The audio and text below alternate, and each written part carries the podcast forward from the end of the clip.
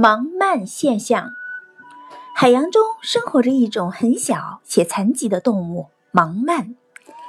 它的体型只有鳗鱼的半个大小，而且眼睛是瞎的。但它对付海中霸王鲨鱼却很有一套方法。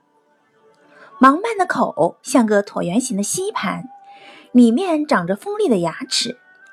当盲鳗用吸盘式的嘴吸附在鲨鱼身上的时候，鲨鱼并没有意识意识到自身的危险。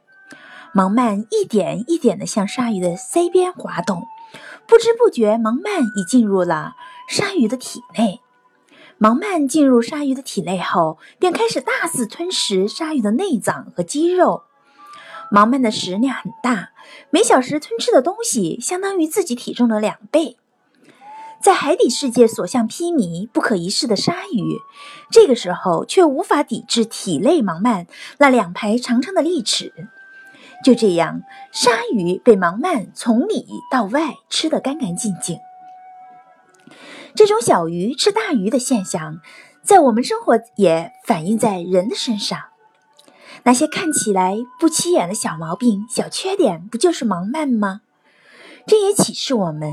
一个人有了缺点，哪怕是极小的缺点，如果不引起重视、不加克服，发展下去也会演变成为大的缺点和错误。一指之疾，丧七尺之躯；蝼蚁之穴，溃千里之堤。一个人堕落变坏，往往是从小事上打开缺口，一步步走向违法，毁掉一个人一生前途的。所以，我们不能对小错误、小缺点抱无所谓的态度，必须防微杜渐。